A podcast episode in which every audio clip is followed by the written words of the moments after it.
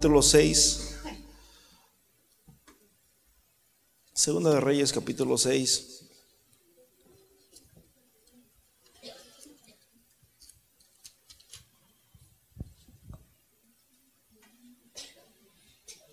En el versículo 8 dice, tenía el rey de Siria guerra contra Israel como hasta hoy. Y consultando con sus siervos, dijo, en tal lugar estará mi campamento. Y el varón de Dios envió a decir al rey de Israel, mira, no pases por tal lugar porque los sirios van a estar ahí. Entonces el rey de Israel envió a aquel lugar que aquel varón de Dios había dicho y así lo hizo una y otra vez con el fin de cuidarse. Y el corazón del rey de Siria se turbó por esto y llamando a sus siervos les dijo, ¿me declararéis vosotros quién es el soplón que le está diciendo al rey de Israel nuestros planes secretos? Versículo 12. Entonces uno de los siervos dijo, no rey, señor mío, sino que el profeta Eliseo está en Israel, el cual declara al rey de Israel las palabras que tú hablas en tu habitación más secreta. Versículo 13. Y él le dijo, id y mirad, ¿dónde está? Para que yo envíe a prenderlo. Y le fue dicho, he aquí que él está en Dotán. Entonces envió al rey, el rey sirio, allá gente de a caballo y carros, y un gran ejército, los cuales vinieron de noche y sitiaron la ciudad. Versículo 15, se levantó de mañana el criado que le servía al varón de Dios y aquí el ejército que tenía sitiada la ciudad de Dotán con gente de a caballo y con carros. Entonces su criado dijo, ah, Señor mío, ¿qué haremos? Y él le dijo, no tengas miedo. Señor Jesús, te damos gloria, te damos honra, te damos alabanza porque eres bueno, precioso, hermoso, santo. Te pido en esta hora, Señor, que tú nos hables, Padre, que traigas una palabra, Señor, a cada corazón de los que estamos aquí en este día, en el nombre poderoso de Jesús de Nazaret. Señor, te lo pedimos, Señor, te lo rogamos. Amén y amén. Y el pueblo de Dios dice, tomen su lugar, hermanos. Quiero decirles un poquito la historia antes de esto. El profeta antes del profeta este Eliseo, hubo un profeta. ¿Qué hubo? ¿Cuál fue el otro profeta? Elías, el, hombre de fuego, ¿verdad? En el capítulo 19, en el capítulo 19 del, primer libro de Reyes, podemos ver la historia donde Elías se enfrenta con Acab. Acab empezó a reinar por ahí como en el capítulo 16, me parece, 15, 16 de primera de Reyes donde Acab tenía una esposa llamada Jezabel, que era una mujer muy manipuladora y que siempre se salía con las suyas. Eh, manipulaba el reino, manipulaba a su esposo, manipulaba todas las cosas, de tal manera de que hicieron en Israel, el pueblo de Israel para ese entonces estaba dividido, estaba, había dos reyes en el pueblo de Israel, uno eh, de ellos estaba... a en Hebrón, ¿verdad? Que era donde reinaba David, que donde empezó a reinar David. Y el otro de ellos estaba en Jerusalén, donde estaban los samaritanos y, etcétera, etcétera, que hasta la fecha siempre ha habido un poco de conflictos también aún entre ellos. Sin embargo, aquí podemos ver la historia de que mientras Elías, hermanos, él vivía en Israel, ahí estaba Acab. Y Acab, hermanos, ah, manejado por su esposa, empezaron a, tratar de, meter a dioses ajenos y empezaron a, meter un decreto de hoy en adelante todos los que digan que son cristianos los vamos a matar, como está sucediendo hoy en día en muchos países. De tal manera, mi hermano, de que ¿qué harías tú? ¿Qué harías tú si de repente saliera una ley? Ahorita ah, hay un libro que me gusta mucho, ¿verdad? Que está saliendo ahorita en, BBN. Me gustan mucho los libros de ahí. A veces no son buenos, sinceramente. Pero el que está ahorita está muy bueno. Se trata de la Unión Soviética, del tipo de la guerra, cuando fue la guerra. Y cómo a los cristianos ¿verdad? Los, los, ¿cómo se dice? Los que estaban registrados en la ciudad o en el pueblo, así como estamos nosotros aquí como iglesia, estamos registrados en, la nación, de tal manera que la nación nos reconoce a nosotros y, viceversa, ¿verdad? Y, pero a ellos les, les fue recontraproducente porque eso les, una de las cosas que les dijeron es, ¿saben una cosa? No queremos que oren en frente de sus hijos. Gracias, hermano Dani. No queremos que les hablen de la palabra de Dios a sus hijos y no queremos que traigan a sus hijos a la iglesia. Usted puede, si tiene chancita, vaya ya a BBN en su aplicación, cualquier teléfono, y ahí va en clásicos cristianos y puede empezar el viernes, empezó este libro y está bien interesante y usted va a mirar toda la historia completa, cómo, cómo empezó todo esto. el hecho fue de que el gobierno les prohibía eso, la iglesia solamente era para, para, para los ancianos, para gente mayor, no para jóvenes. De esa manera es que Satanás quería erradicar todo, todo eso, ¿verdad? Pero ¿qué haría usted si de repente saliera una ley, hermanos, donde dijera, ¿saben que los vamos a matar? Eso era lo que estaba viviendo, hermanos, en carne propia lo estaba viviendo el profeta Elías. De tal manera de que en el capítulo 19 él se fue huyendo al desierto y, hermanos, a se fue al Oref, al monte Oref, allá a las alturas del monte Oref, huyendo, hermanos, del rey Acab, huyendo de las amenazas de Jezabel, y estaba por allá, y de repente, hermanos, el Señor le dice una pregunta que a veces Dios nos la dice a cada uno de nosotros. En el capítulo 13 del, capítulo, en el versículo 7, 13 del capítulo 19, dice, cuando le oyó Elías, cubrió su rostro cuando escuchó la voz de Dios y salió y se puso a la puerta de la cueva. Y aquí vino una voz diciendo, ¿qué haces aquí, Elías? Yo no sé si usted si le ha pasado de que muchas veces de repente usted siente como que Dios se aleja de usted. De repente usted siente como que anda solo, como si ya, como si Dios estuviera dormido anduviera de vacaciones y, de repente como que, oye, pero si la Biblia dice que no cae un cabello a la tierra sin que Dios se dé cuenta y como que ahorita me siento como si, bueno, si te ha pasado eso, brother, bienvenido a la realidad.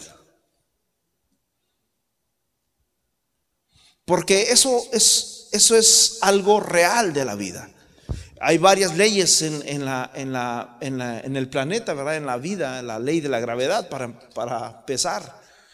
La ley de la gravedad es que todo lo que esté, todo lo que esté arriba, es una ley.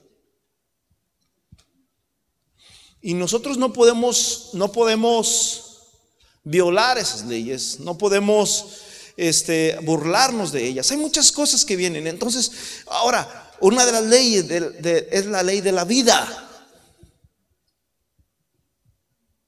¿Están conmigo?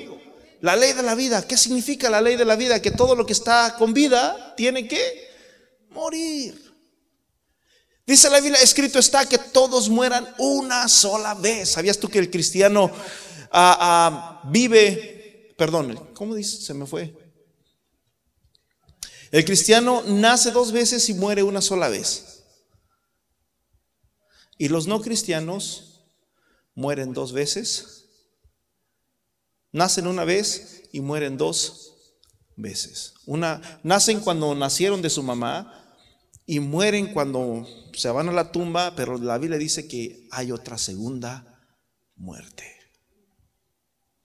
Y los cristianos, pues nacemos cuando nacimos de nuestra mamá. Y la Biblia dice, Jesús dice en, Juan, que el que no naciere de nuevo, que el que no naciere del agua y del Espíritu, no puede entrar en el reino de Dios. Así que vuelve a nacer cuando es bautizado y muere cuando va a la tumba. Pero mi hermanos, después es resucitado en el nombre de Jesús para una vida nueva. Amén.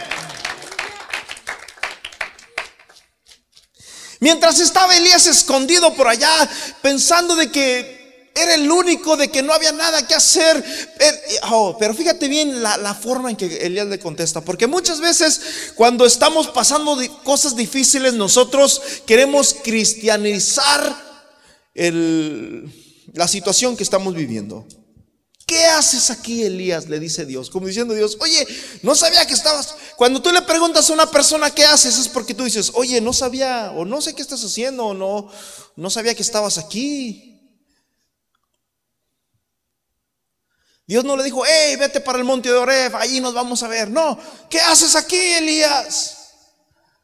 Elías, Dios le demanda una respuesta a Elías. Elías tenía que contestar esa respuesta y Elías la contesta de esta manera en el versículo 14. Y él respondió, he sentido un vivo celo por Dios. ¿Si ven cómo quiso cristianizar su, su miedo? Oh, no, no, no, es que hay muchos policías y me da mucho temor. O sea, quiso tratar de cubrir aquello que él estaba pasando para, para sacar una licencia por la cual hacer lo que él estaba creyendo que era lo correcto. Y dice, y él respondió, he sentido un vivo celo por Dios de los ejércitos porque los hijos de Israel han dejado tu pacto. Y por eso estaba escondido allá. Paz de Cristo. Wow. Ahí fue cuando Dios dijo, ah, como que mi siervo, híjole, necesita ayuda. Y Dios le dijo, ¿sabes qué, Elias? Desciende para abajo. Desciende y quiero que unjas, versículo 15, ¿verdad? Vas a ungir a Sael por rey de Siria. Perdón, y llegarás y ungirás a Sael por rey de Siria, y a Jehú, hijo de Minsi, ungirás por rey de Israel, y a Eliseo, y a Eliseo, hijo de Zafat de Abel Meola, ungirás para que, para que sea profeta, ¿cómo le dijo? En tu lugar. A veces como que nos creemos indispensables, ¿no? Como que, wow, cuando yo no esté, cuando, wow. No, Dios siempre tiene a alguien. No, no somos indispensables. Amén. Fíjate bien, ahí estaba aquel hombre tembloroso, como, híjole, el hombre de Dios, el hombre que hacía caer fuego del cielo, el hombre que, que mató a 300 a, sacerdotes, profetas de Baal, ahora estaba ya temblando de cielo, de miedo en una montaña, la montaña de Dios en el monte Oref. Y Dios le dice, ¿sabes qué? Bájate. Mira, hay un hombre que te vas a encontrar, se llama Eliseo y quiero que tú lo unjas para que él sea profeta en tu lugar. Ese es como que Dios dijo, ya necesitas un cambio. Pero a lo mejor por cierto punto Dios permitió que Elías llegara a este punto para que Dios le dijera, ¿sabes qué? Va a haber alguien que va a tomar tu lugar. A lo mejor quizás si no hubiera pasado Elías por ese momento, quizás Elías se le hubiera dicho, wow, ¿cómo Dios? ¿Pero qué hice mal? Porque es como cuando te quitan a ti tu puesto de tu trabajo o cualquier cosa. Tú dices, ¿pero por qué? ¿Yo qué hice mal? Si, si lo he hecho bien. Y probablemente por eso le pasó a Elías lo que le pasó. Y Dios le dijo, hey, vas a tener que ungir a otro profeta que se llama Eliseo en tu lugar. Dice la Biblia, mis hermanos, que cuando iba bajando eh, Elías en el capítulo 19 en adelante, dice que se encontró a Eliseo.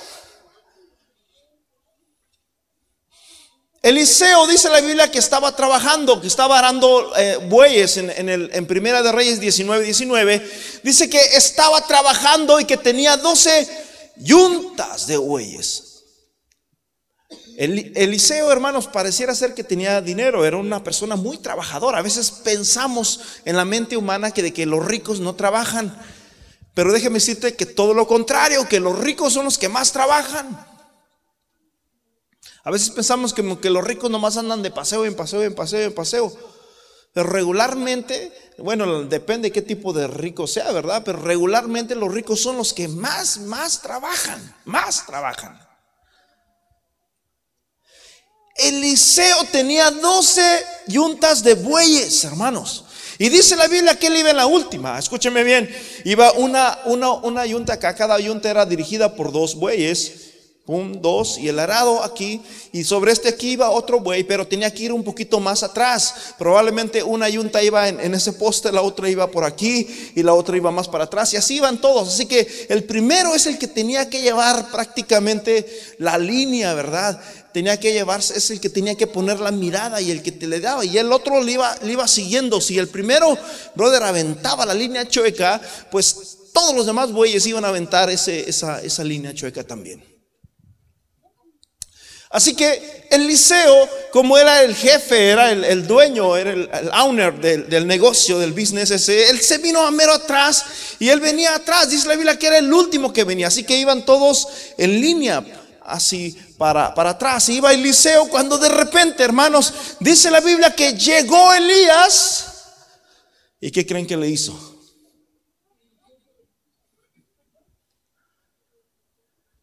¿Qué le hizo? Le aventó el manto en la cara. Dice que lo pasó por delante con el manto. Supongamos que si este es el manto, brother, ¿quién quiere pasar? Eric, come on.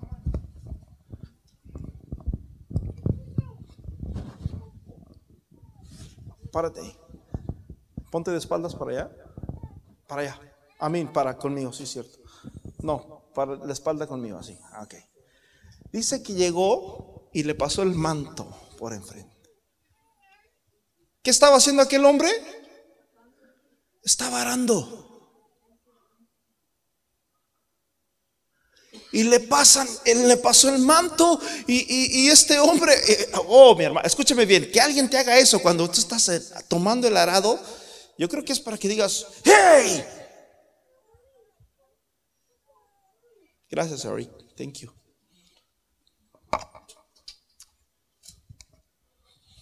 ¿Qué estás haciendo? ¿No ves que me vas a echar a perder esto? Esto es importante.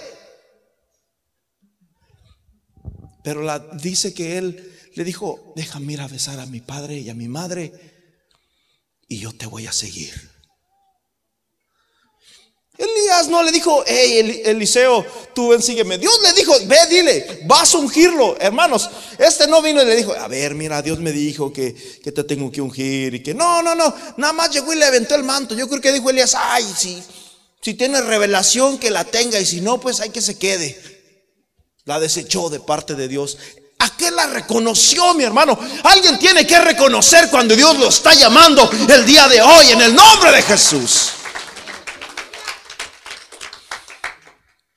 Haberse molestado, pudo haber dicho, eh, Elías no llegó con un gran, gran sermón, no, mira, Dios te está llamando. Y duró ahí como dos horas y cantaron y... No, no, no, no, nomás le aventó el manto. Déjame voy y, y, le doy un beso y me despido de mi padre y de mi madre y yo te voy a seguir.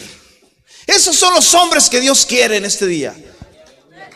Tristemente, hermanos, ahora la iglesia está llena del hermano, el hermano carretilla, ¿verdad? Yo escuchaba mucho esos sermones hace años atrás, que siempre lo tenías que traer así.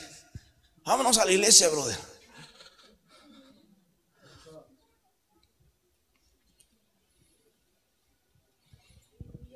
Padre Cristo. Dice la Biblia, mis hermanos, de que después que pasó esto, Vuelvo a repetir, acuérdate que Jesús dijo que el que pone su mano en dónde no es digno, perdón, si, no es si voltea para atrás, dice Jesús, no es digno de mí. O sea que cuando tú pones la mano en el arado, hermanos, escúcheme bien, poner la mano en el arado es bien importante. Nosotros este, ah, venimos, pues la mayoría somos, yo creo que personas de, arado, ¿verdad? De, maíz, de sembrar, y yo creo que la mayoría estamos aquí. No creo que alguien diga aquí, no, pues yo vengo de mi papá multimillonario, y, yo creo que todos venimos de por ahí, más o menos, ¿verdad? Y, bueno, nosotros cuando andábamos allá en el cerro, ah, labrando la tierra, brother, eh, principalmente el primero, el primero, el primero, tenía que aventarse la línea derechita, así que pues ya se sabía quién, quiénes eran los buenos para, para ese, ese trabajo. Y Jesús dice que el que pone su mano en el arado y, mira para atrás no es digno de mí, hermanos, escúchame bien. Cuando tú pones tu tu mano en el arado y comienzas a caminar, ya no puedes parar. Porque si tú te paras, aunque vayas en un tractor, esa parada, brother, ya te desvió.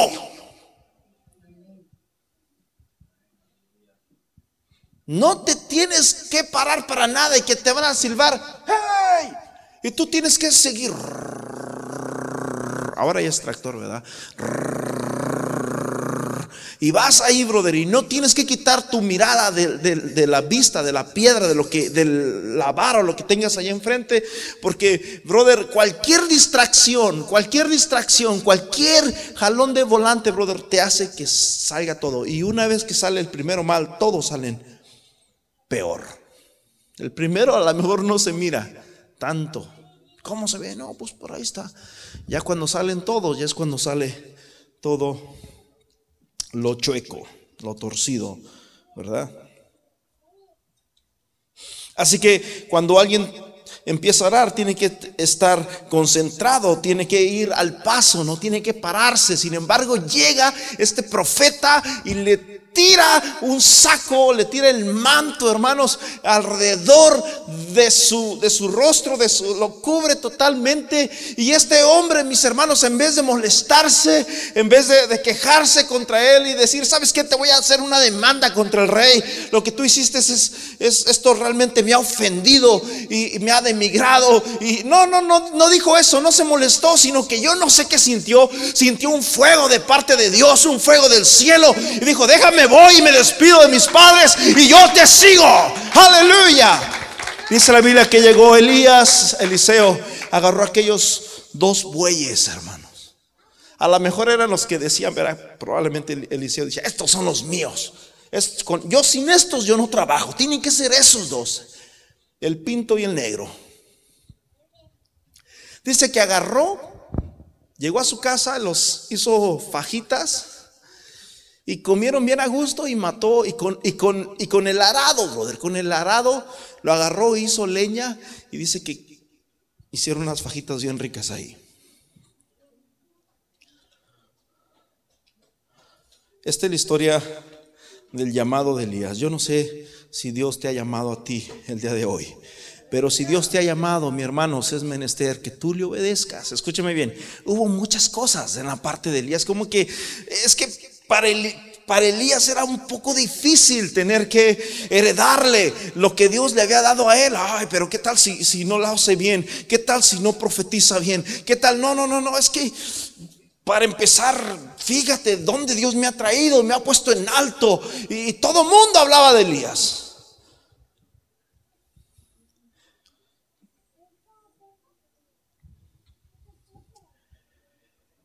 En Segunda de Reyes capítulo 1, mi hermanos, podemos ver que Acab murió y comenzó a reinar Ocosías. Ocosías, mis hermanos, era el hijo de Acab.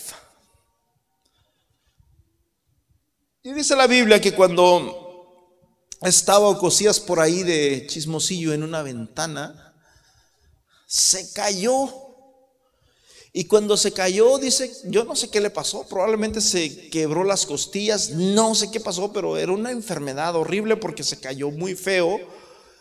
De tal manera de que mandó, mandó a sus criados para que fueran con los brujos. Escúcheme bien, hermano, si hay algo que Dios detesta, es que nosotros queramos consultar el futuro. Que las cartas del tarot, que que, que, miran. No, no, no, eso, eso, eso se llama, hermanos, brujería. Y a Dios, Dios lo detesta totalmente. ¿Sí me, están escuchando? Aparte de que eso trae maldición a las vidas. ¿Sabías tú que cuando una persona va a consultar con un brujo, un demonio se apodera de, de ese hogar o de esa familia? Y a veces no es uno, a veces es una legión. De tal manera de que Ocosías, hijo de acá, va y le dice, vayan y díganle allá a, ¿Qué brujo? Al brujo mayor, que, que, si voy a morir o, si, o qué va a pasar conmigo. Porque, hermano, siempre el hombre ha tenido ese interrogante. ¿Qué va a pasar con él? ¿Cómo le va a ir en las finanzas? ¿Cómo le va a ir en el amor? ¿Cómo le va a ir? Etcétera, etcétera. Siempre el hombre tiene esos interrogantes. Pero la Biblia dice, hermanos, no os toca a vosotros saber en los tiempos, ni las sazones, ni qué es lo que ha de venir. Porque Dios ha puesto todas las cosas en su sola potestad. Amén. somos más felices cuando nosotros vivimos, hermanos, una vida en confianza a Dios. Versículo 3 dice, entonces el ángel del Señor habló a Elías, Tisbita, Elías, el, el, del fuego, diciendo, levántate y sube a encontrarte a los mensajeros de Samaria y diles, ¿no hay Dios en Israel que ustedes van a consultar con un brujo? ¿Acaso no tienen allí en Israel ustedes un Dios? ¿Por qué van a consultarle a los brujos? Y le dice el profeta Elías, vayan y díganle a su rey que Dios se ha dicho, por cuanto tú te has burlado y has desobedecido y no has creído a la palabra de Dios, vas a morir. Y aquellos se regresaron, ya no, ya no tuvieron que ir con los brujos porque ya tenían una una respuesta para decirle al, rey, amén, Ocosías. Así que cuando llegan con Ocosías le dicen, ¿sabes qué? les dice Ocosías, yo probablemente tenían que durar tres, cuatro días en, en ese transcurso. De repente llegan en la tarde, ¿qué pasó? ¿Por qué llegaron tan temprano? ¿Por qué serán regresado? ¿Qué, les ha ocurrido? Oh, mire lo que pasa, mi rey, mi señor, que cuando nosotros íbamos, de repente se apareció un anciano ahí con nosotros, todo, este, porque Elías, hermanos, tenía una apariencia no muy agradable, que digamos. La Biblia lo describe como un hombre, mis hermanos, que vivía entre las montañas. ¿Cómo te imaginas a tú una persona que vive entre las montañas? Dice la Biblia que estaba cubierto con... Ah, ¿qué se puede decir? Con pieles de camellos, de animales, y todo barbón, y, etcétera, etcétera. Era, era, era el, ¿cómo se puede decir? El, ¿Ah? Tarzán, Ormitaño. Así que no lo encontramos y él nos dijo de que no fuéramos para allá, que porque había un Dios en Israel y ta, ta, ta, ta, y nos dijo que Dile tú. ¿Qué les dijo? ¿Qué les dijo? Que vas a morir. ¿Cómo era ese hombre? Les reclama, ¿cómo era? No, pues este era un anciano, así le dijeron su descripción de él y tenía, ah, ah, estaba vestido, escúcheme bien, vuelvo a repetir, Elías no estaba dentro del núcleo, no estaba en, en la civilización. Elías vivía solo, hermanos, allá en el monte, en el cerro. Así que cuando bajaba Elías, hermanos, todo el mundo decía, wow. En una ocasión cuando estaba Acab, estaba en su reinado, en su reinado estaba Acab reinando, el papá de este Ocosías. Cuando dice la Biblia que de repente llegó Elías y se pasó, hermanos, por las puertas y entró, hermanos, en, en la puerta del rey. Supongamos en esa puerta de ahí, se paró y dijo, de aquí no va a llover, sino por mi palabra. Y nomás llegó y dijo eso y se fue. Eso, hermanos, después de que no llovió, no, porque sí, no llovió y no llovió por tres años, de tal manera de que había hambre, había hambruna, la gente se estaba muriendo, los animales estaban muriendo y el rey, hermanos, agarró un odio contra Elías que dijo, vayan y búsquelo y el que lo encuentre lo mata. Y andaba Elías, vuelvo a repetir, Elías vivía entre las montañas, entre las cuevas, entre las cavernas, por allá era donde vivía Elías. Así que cuando llega aquí, no, pues estaba vestido así, así, así, así. Y ya el rey dijo, ah, ya sé quién es. Hmm, tenía que ser Elías. Y sí, efectivamente, mis hermanos, murió este hombre, pero después, antes de esto, este hombre envió, a sus capitanes de 50, ya les he contado esta historia en el versículo 9. Luego envió a él un capitán de 50 y a sus 50, el cual subió a donde estaba Elías, y aquí que él estaba sentado en la cumbre del monte, y el capitán le dijo, varón de Dios, rey, el rey ha dicho que desciendas.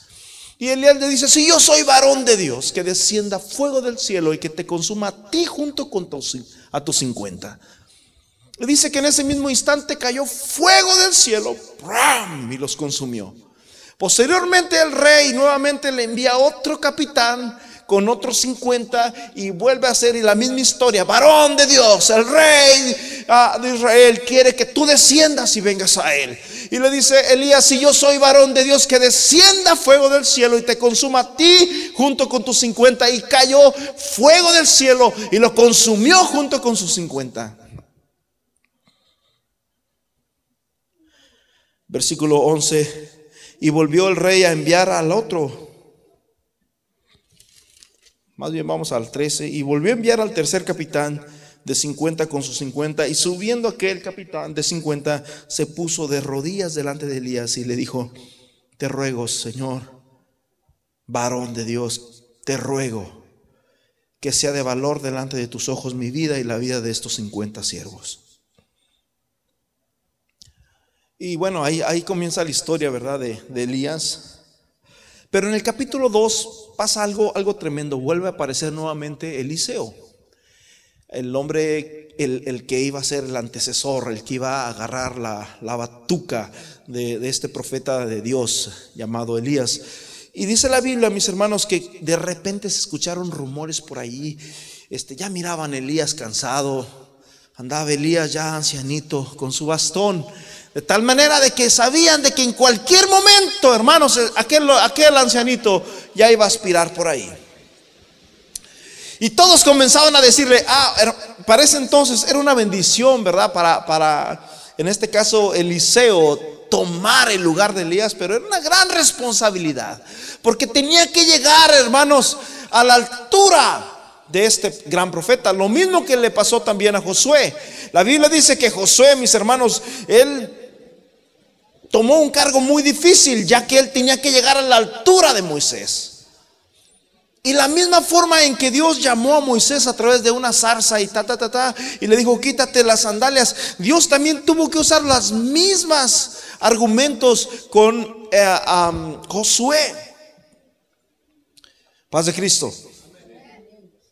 De repente, mis hermanos, aquí podemos ver en el capítulo 2 que Elías y Eliseo, mis hermanos, aconteció que cuando quiso el Señor alzar a Elías en un torbellino, en un al cielo, Elías venía con Eliseo de Gilgal. Y dijo Elías a Eliseo, quédate aquí. Escúcheme bien, a veces nosotros somos muy obedientes, como que somos muy dóciles, como que somos muy respetuosos, que si dicen, siéntate, siéntate. Nos sentamos, si dicen, cállense, cállense, nos callamos y así como muy, muy, muy santitos, muy. Pero en este caso, Elías, hermanos, perdón, Eliseo, él, él no como que andaba de rebelde, no obedecía, no, no, no, yo no me voy a quedar aquí. Paz de Cristo. Y esto nos habla de muchas cosas, hermanos. Nosotros aún, voy a, voy a ponerlo en, este, en este, en este ámbito. No, nos pudiera agarrar quizás la ley, la, policía. Nosotros tenemos derechos y no significa de que vamos, sí, sí, sí, sí. Tenemos que reclamar por nuestros derechos. Paz de Cristo. Porque muchas veces a todo le decimos que sí, a veces no sabemos ni a lo que le estamos diciendo sí. Si usted tiene residencia y le dicen, ¿sabías que te vamos a quitar la residencia? Sí. Paz de Cristo. Y Elías dice, no, no, no, no, no, no, yo no te voy a dejar. El profeta le está diciendo, tú te quedas aquí y yo me voy para allá. No, yo voy para Betel. Betel era la casa de Dios. Oh, mi hermano, si algo nosotros no podemos dejar de asistir es a la casa de Dios. Este es Betel. Esta es la casa de Dios. Aleluya.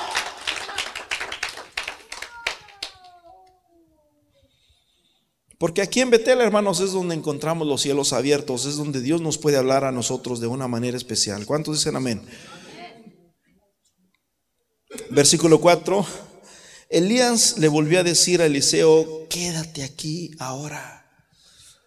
Probablemente mientras iban caminando, escúchame bien, iban caminando el ancianito y Eliseo, jovencito.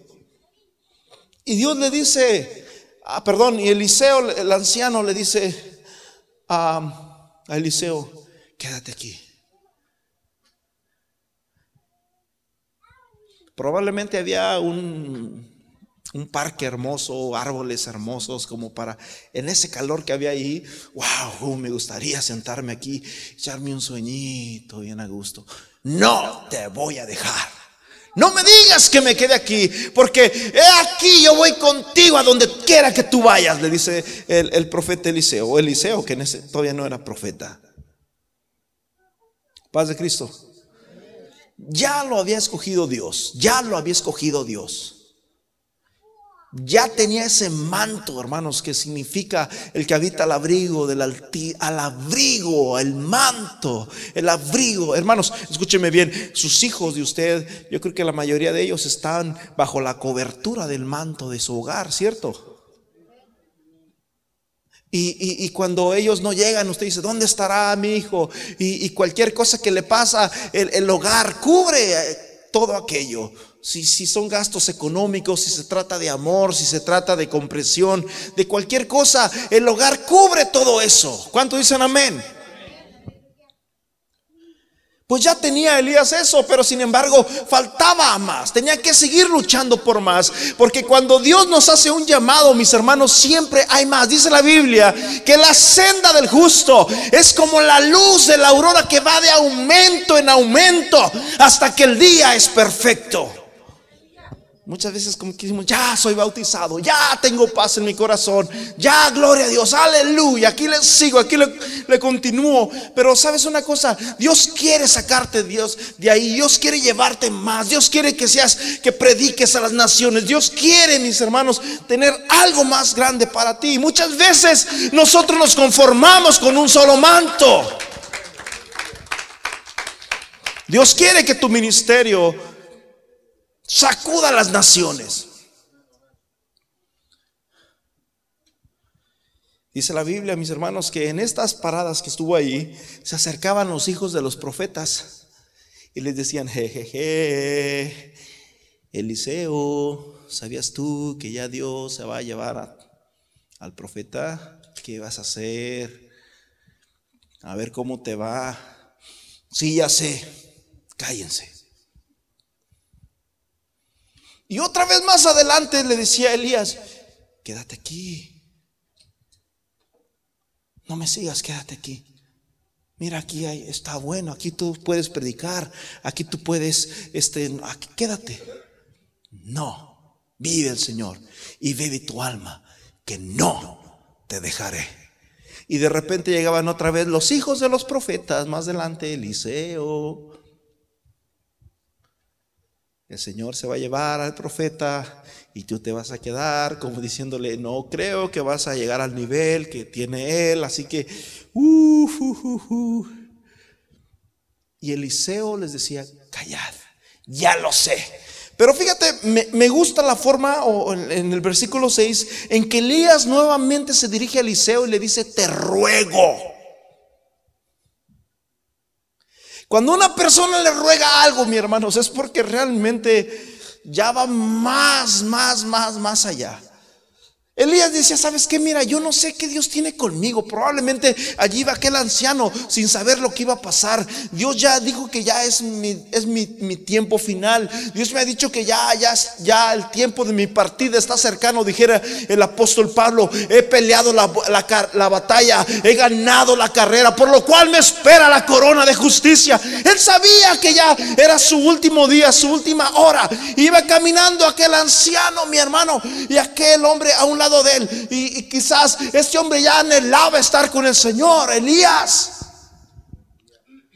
Elías, hermanos, la Biblia dice que, que Juan el Bautista representó a quién? A Elías. La Biblia dice que cuando Jesús estaba en el monte, hermanos, allí mientras estaba ahí, dice que se le apareció Elías, Moisés y Abraham. Elías tiene un símbolo bien importante dentro de la Biblia. De tal manera, mis hermanos, de que cuando iba aquel ancianito por ahí caminando, oh mi hermano, este anciano ya anhelaba estar con el Señor, anhelaba estar en los brazos de Cristo. Y, sin embargo a este hombre le iba estorbando y le decía, te ruego que por favor te quedes aquí. En el versículo 6. Porque el Señor me ha enviado al Jordán. El Jordán, mis hermanos, era un río grande era un río muy grande y era un río que arrastraba muchos, muchas cosas. Era un agua sucia y era un río muy peligroso.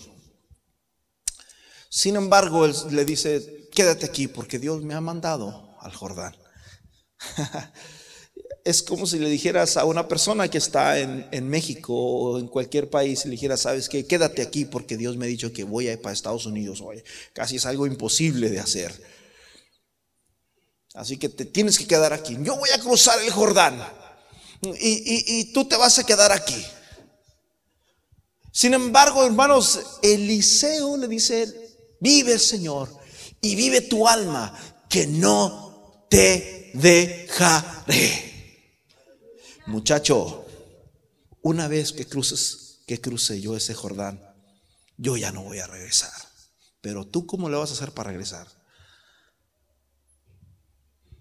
brother, lo más seguro es que iba a morir ahí. En, manos de, la violencia de ese río. Dice la Biblia que cuando llegaron al río Jordán, Elías se quita nuevamente su manto. Lo dobló Ahora, el manto, el manto era un manto, hermanos, que llegaba hasta acá, hasta abajo, era como un vestido, se podría decir, algo grande que lo alcanzaba a cubrir hasta abajo. ¿Se acuerdan cuando aquella mujer tocó el manto de Jesús? Si tan solo tocara el borde de su manto. Así que se quita el manto. ¿Por qué? Porque iban a, cruzar el agua. Pero dice que cuando se quitó el manto, wow, esto se oyó bonito, ¿verdad? se quitó el manto y dice que golpeó el agua. En el versículo 8, entonces Elías, tomando entonces Elías su manto, lo dobló y golpeó las aguas. Muchos dicen que la golpeó con el manto, yo no sé si la golpeó con el manto, para mí golpear es como, como un palo, ¿verdad? Porque con el manto sería tocar quizás, o al menos que le haya hecho así, pero dice que lo dobló, lo dobló lo dobló.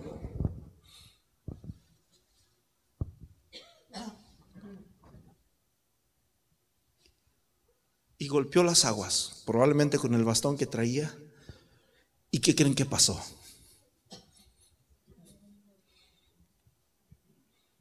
Aquel río Jordán se dividió en dos. Y estaban los hijos de los profetas por allá. ¡Wow! Y pasó aquel ancianito, probablemente con aquella túnica blanca que tenía transparente. Y pasó el ancianito. Y pasó Eliseo ahí detrás de él, siguiéndolo. Cuando cruzaron el río, mis hermanos, el río nuevamente volvió a su normalidad, a correr fuerte, ferozmente. Cuando cruzaron el río, dice la Biblia, Probablemente pasaron una colina, yo no sé. Y dice la Biblia que de repente, de repente, de repente en el capítulo 12, viéndolo Eliseo, perdón, bueno, no voy a brincar estos pasos donde este le dice, a Elías le dice a Eliseo, ¿qué, ¿qué quieres? ¿Qué es lo que quieres tú? Y le dice, yo quiero una doble porción de lo que tú tienes. Cosa difícil has pedido, le dice el profeta. Versículo 11, y aconteció que yendo ellos hablando, he aquí un carro de fuego con caballos de fuego, apartó a los dos, y Elías subió al cielo en un qué? Torbellino. Iban así cuando de repente vino un carro de fuego. Y era la única forma de que este Eliseo se tuviera que quitar, mi hermano. Porque él estaba aferrado a que no se iba a apartar de ese anciano. Y lo, quitó para un lado y probablemente lo aventó y vino un, torbellino y se llevó al hombre de fuego. Pero dice la Biblia que mientras iba esto ahí, mi hermano, fíjate bien lo que pasó. En el versículo 13, alzó luego el manto de Elías que se, que se le había caído y volvió el manto. El manto. El manto se le cayó a Elías cuando en el torbellino se fue alzado. Dice que se le cayó, versículo 14, ah, y tomando el manto de Elías que se le había caído, golpeó Allá estaban nuevamente los profetas. ¿Qué pasaría? No, pues ¿qué pasó esto? De repente, este, se escuchó, se miró un, yo no sé qué miraron. El asunto es de que estaban ahí. Ahora, ¿qué va a pasar con, con el otro? ¿Qué va a pasar con, con, con Eliseo? Y dice la Biblia, hermanos, que de repente lo miran. Ahí viene y se burlaban de él. Y dice que la Biblia que cuando llegó Eliseo, hermanos, nuevamente al Jordán, Dice, y tomando el manto de Elías que se le había caído, golpeó las aguas y dijo, ¿dónde está el Dios de Elías? Y así que hubo golpeado el mismo modo las aguas, que dice? Se apartaron la una de la otra y, los que estaban mirando, los hijos de los profetas, se quedaron, ¡guau! Paz de Cristo. ¿Dónde está el Dios de Elías? Y como que ya le empezaron a agarrar respeto, de, ahí, ¿verdad? Ustedes pueden ver, oh, nosotros somos tus siervos, nosotros somos tus siervos. Y ya le creyeron, ahora sí, después de burlarse de él, diciéndole, no, no, no, a ver cómo te va, mira, se te van a juntar, ya Dios se va a llevar al profeta, a ver cómo te va a ti después. Dice la Biblia que dijeron, somos tus siervos, nosotros estamos para servirte. Y, antes de, terminar este capítulo, escúcheme bien.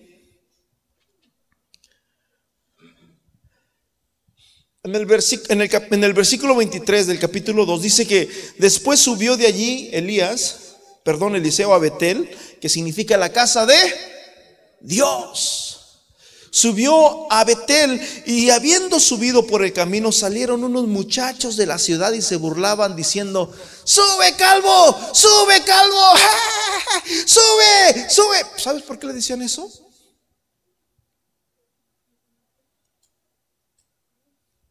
A ver si es cierto que Dios te va a levantar como al otro. A ver, sube, sube, vete, órale, a ver que vengan los, los, caballos y que te lleven, sube, sube. Y se burlaban de él, se burlaban de su llamado, se burlaban de Dios. Y dice que Eliseo se molestó. Versículo 24. Eliseo se molestó y volteó para atrás y los maldijo. Dice la Biblia que salieron unos osos del monte y los despadazaron esos muchachos. ¿Por qué? Porque se estaban burlando del llamado de Dios, se estaban burlando del llamado que Dios le había hecho a ese hombre, de lo que Dios se había hecho a, Elías también. Posteriormente, más acá, en, el, donde empezamos, en, el, en en Reyes capítulo 6, dice la Biblia, mis hermanos, que cuando el rey sirio, hermanos, este, empezaron a pelear contra el rey de Israel, de repente, hermanos, Elías, Eliseo le decía al rey, no pases por aquí porque este, al Señor me ha revelado que iban a estar los sirios. Y así que el rey no entraba por ahí, entraba por acá. Y otra vez decían los sirios, ahora cómo le vamos a hacer? Mira, ahora están entrando por este lado, por este lado, vamos a entrar por ahí. Y de repente llegaba el profeta de Dios y le decía, oh mi rey, ahora te digo que no entres por ahí, ahora entra por acá porque el Señor me ha revelado que los sirios te van a tirar una emboscada. Y de esa manera lo hacía para acá hasta que el rey sirio se molestó y dijo, ¿quién es el soplón aquí? ¿Quién es el que le anda diciendo allá al, al rey de Israel? Nuestros planes. Y fue donde se levanta, mis hermanos, en el versículo 12 de Segunda de Reyes 6:12, uno de los siervos dijo, "No, rey, sino que el profeta Eliseos está en Israel, el cual declara al rey de Israel las palabras que tú hablas en tu recámara más secreta, aquel las hace en público. ¿Dónde está? Ahora ya no era el problema con, el, el pueblo de Israel. Ahora era el problema con el profeta. ¿Dónde está ese profeta? No, pues que está en Dotán. Vayamos y fueron, mi hermanos. Y esta vez, escúcheme bien, yo no sé por qué Dios no le habló al profeta Eliseo. Eliseo, Dios le hablaba, le decía, hey, rey, no entres por aquí, rey, no vayas por allá, rey, pero esta vez Dios no le dijo nada. De repente se levantan y estaban rodeados, estaban sitiados con ejércitos, con carros, con soldados. Estaban, hermanos, las, ahora en día, ¿verdad? helicópteros y, ah, máquinas de esos de guerra, tanques de guerra por todos lados. Y aquellos espantados. Y, y, el criado, oh, oh, mi Señor, ¿qué vamos a hacer? Mira, nos han rodeado. Hasta aquí llegamos. Y aquel hombre, mi hermanos, dice en el capítulo, versículo 5, y se levantó, 15, y se levantó de mañana y salió el que servía al varón de Dios. Y aquí el ejército que tenía sitiada la ciudad con gente de a caballo y carros. Entonces su criado dijo, ah, Señor mío, ¿qué haremos? Y le dice Eliseo, no tengas miedo. Yo no sé cuál es la situación que usted esté viviendo. Yo no sé si usted está pasando por una cosa difícil en su vida, en su matrimonio, probablemente financiera, probablemente ah, algo que tenga que ver en la salud. Yo no sé. Yo no sé qué ejércitos usted ve que de repente siente que, que se le acabó el mundo, que ya no puede salir adelante, que, que este es el final. Ese, era el, final aparentemente a los ojos humanos, pero no a los ojos de Dios, porque la Biblia dice que para los que aman a Dios, todas las cosas les ayudan para bien. ¿Cuántos dicen amén? Señor, ¿qué haremos? Es como cuando aquellos andaban en la barca y de repente vino una tempestad, el viento fuerte soplaba y aquellos estaban, hermanos, nerviosos, estaban temblando, probablemente se hicieron del baño. Y Jesús bien dormido ahí, bien a gusto. Y las, hermanos, el viento azotaba aquella barca. Y Jesús le dice, hey, déjenme dormir. Estoy cansado. ¿Qué no tienen fe ustedes? ¿Qué, por qué tienen miedo? ¿Por qué tienen temor? Dice la Biblia que el perfecto amor echa fuera el temor. Alguien tiene que amar a Dios, hermanos. Por eso dice la Biblia, y amarás al Señor tu Dios con todo tu corazón, con todas tus fuerzas, con toda tu mente, con todas tus entrañas. Y no solamente tú, estas palabras las vas a escribir en las tablas, en las paredes de tu casa para tus hijos.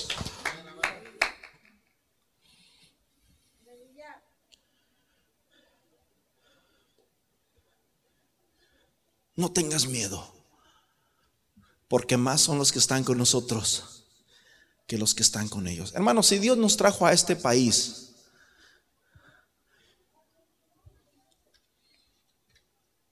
Dios sabe cómo nos va a cuidar. ¿Cuántos dicen amén?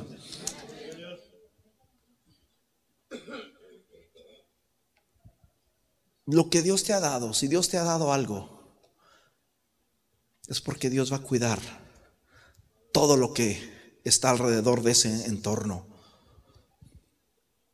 No tengas miedo porque más, más, más, diga conmigo, más son los que están conmigo.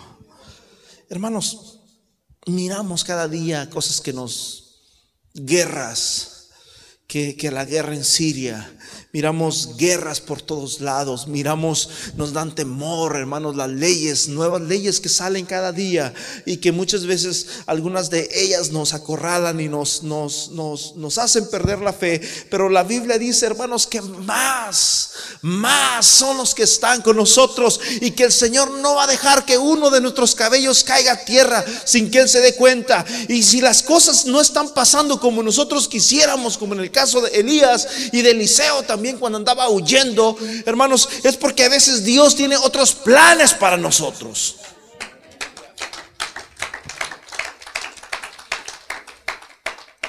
Versículo 17 dice, y oró Elías y dijo, oh Señor, abre los ojos de este chamaco.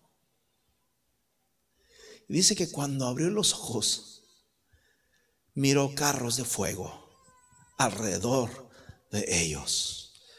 Oh, yo no sé, mi hermano, pero yo creo que en este lugar hay carros de fuego alrededor de este lugar. ¿Cuántos dicen amén? Hay carros de fuego alrededor de tu casa. ¿Cuántos dicen amén? Pero esto, estas cosas no pasan cuando hay miedo, brother, cuando hay temor. ¿Sabes de dónde produce el miedo? ¿Sabes de dónde nace el miedo del pecado? Adán y Eva eran felices, tenían, vivían en amor, vivían en paz. Había comunión con Dios, pero cuando ellos pecaron dice que se llenaron de miedo y de vergüenza y se escondieron.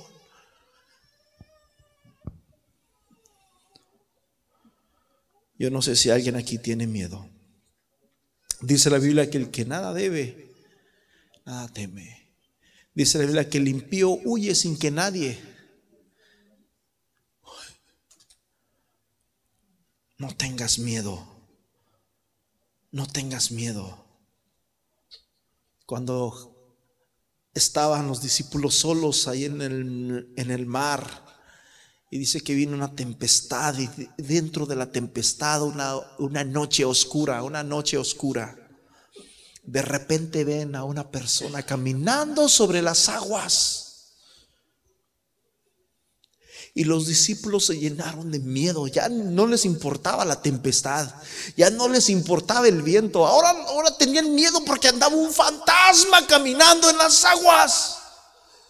Y estaban llenos de miedo. Probablemente se iban a tirar al agua a suicidarse. Yo no sé. Pero Jesús le dice, hey, no teman. Soy yo. Paz de Cristo. A veces los problemas que están pasando en nuestra vida a nuestro alrededor es Dios el que nos está haciendo que pasemos eso para que nosotros escalemos, para que nuestra fe, que es más preciosa que el oro, dice la Biblia, sea probada. Paz de Cristo. Yo no sé cuál es tu situación. No sé cuál es tu problema, no sé en qué área de tu vida estés batallando. Probablemente un mejor trabajo, A veces le pedimos a Dios tantas cosas, pero dice el apóstol que no le podemos pedir a Dios para gastar en nuestros deleites, sino lo necesario. El, el hombre sabio dice, no me des pobreza ni riqueza. No sea que siendo pobre te maldiga y siendo rico me olvide de ti. Yo creo que Dios tiene el control y Dios dice la Biblia que Dios sabe de qué cosa tenemos necesidad, que aún no está la palabra en, en nuestra boca y Dios ya sabe de qué cosa tenemos necesidad. Yo no sé cuál es tu temor en este día, pero probablemente eso que tú le tienes miedo es mismo Dios el que se está acercando a tu vida. A veces Dios se tiene que acercar a través de una tempestad. Paz de Cristo. A veces Dios se tiene que acercar a través de una tempestad. Porque si no hubiera sido por esa tempestad, tú no estuvieras aquí. Si no hubiera sido por, por ah, ese hospital, si no hubiera sido por esa cárcel, si no hubiera sido por esa enfermedad, probablemente tú no estuvieras aquí. Yo te voy a invitar a que te pongas en pies. No tengas miedo. no tengas miedo. Si alguien quiere pasar aquí, lo puede hacer, amén.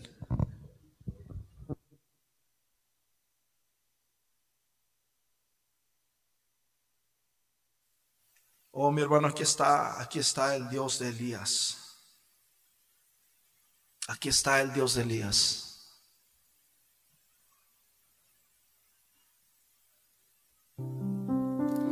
Aquí está el Dios de Elías. No le importa a Dios ni tu vida, ni tu pasado. Ahorita no.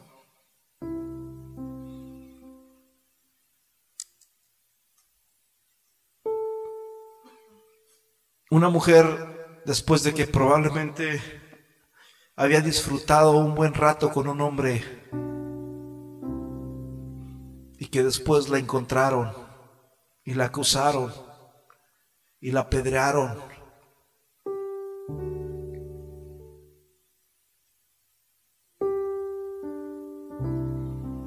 El Señor cuando llegó y la trajeron a ella, no agarró piedras, no anduvo buscando cuál era la mejor piedra para tirarla. Probablemente los hombres que estaban alrededor le, le dieron las piedras. Mira, toma Jesús. Pero el Señor Jesús la amó y la perdonó.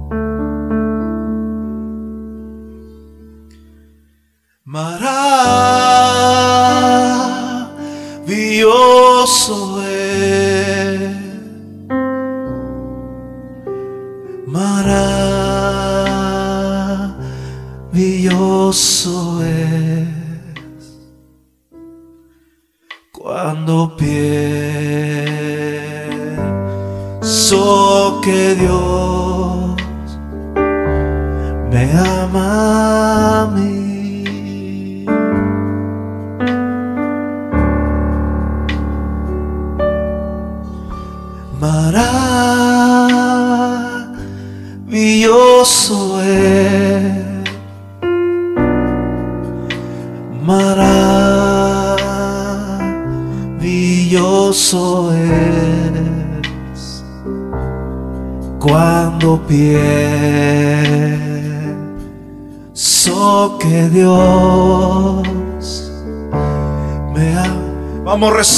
recibe, recibe, recibe, el amor de Dios. Probablemente te sientes en un desierto solo igual que Elías. Donde sientes que eres el único que estás atravesando lo que está pasando.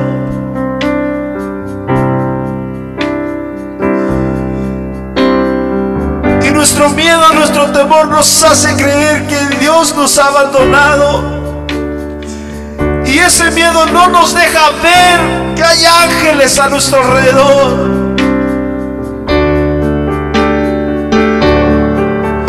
Maravilloso es.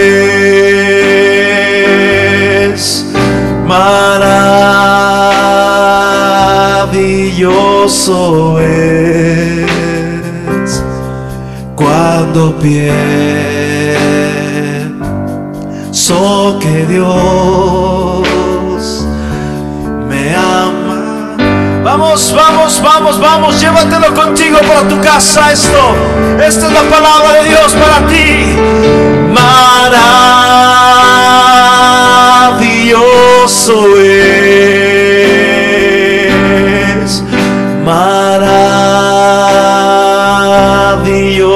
Es cuando pie. Dios está llamando a alguien en esta hora. Dios está llamando a alguien en esta hora. Dios está llamando a alguien en esta hora. Yo puedo sentir el manto en este lugar. Aleluya. Maravilloso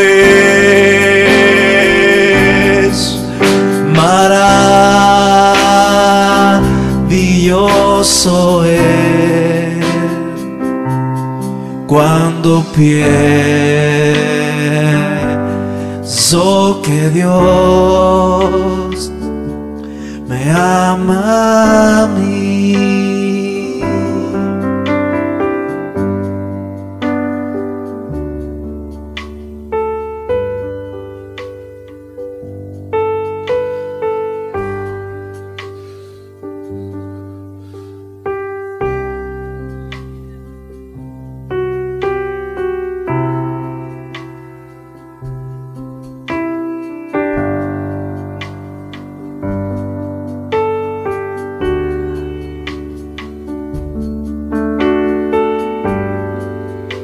Estés pasando en tu vida, si alguien te puso un manto para querer distraerte, no es, no es, no es.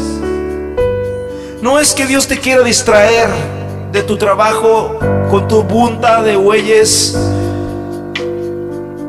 Es que Dios te está llamando y te está diciendo, ven. Ese problema que estás pasando es que Dios te está diciendo, ven, ven, ven. Soy yo el que te llama, dice el Señor.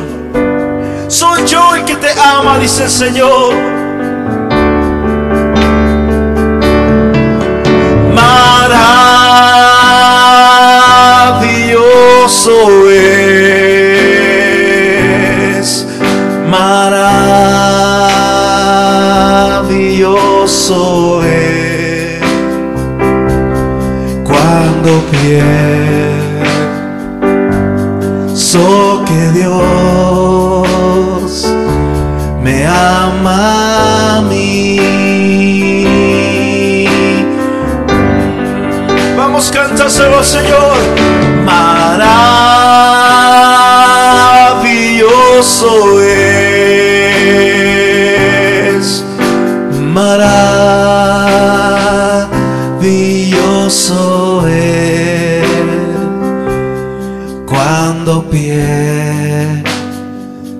Alguien te sacó la lengua cuando eras niño. Alguien te torció la boca.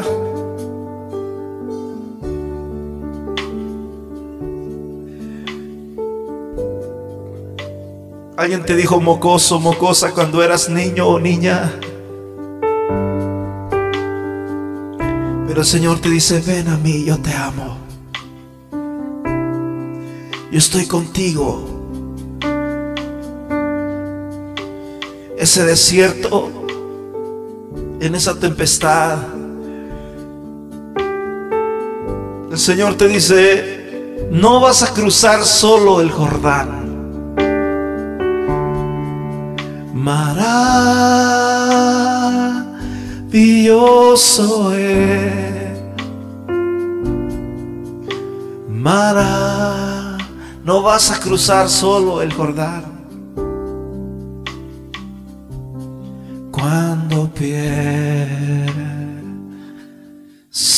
Que Dios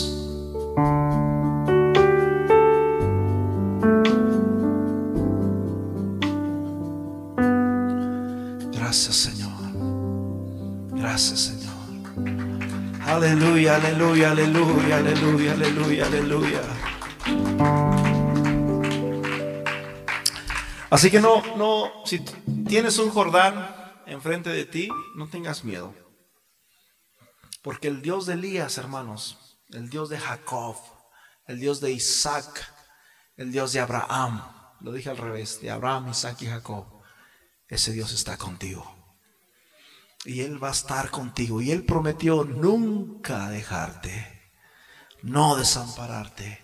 Y si pases por el fuego, dice el Señor al profeta Isaías, yo estaré contigo. Amén.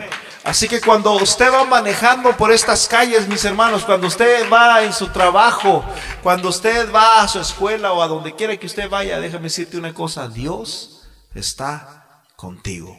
Amén. Señor, mucho les bendiga, hermanos.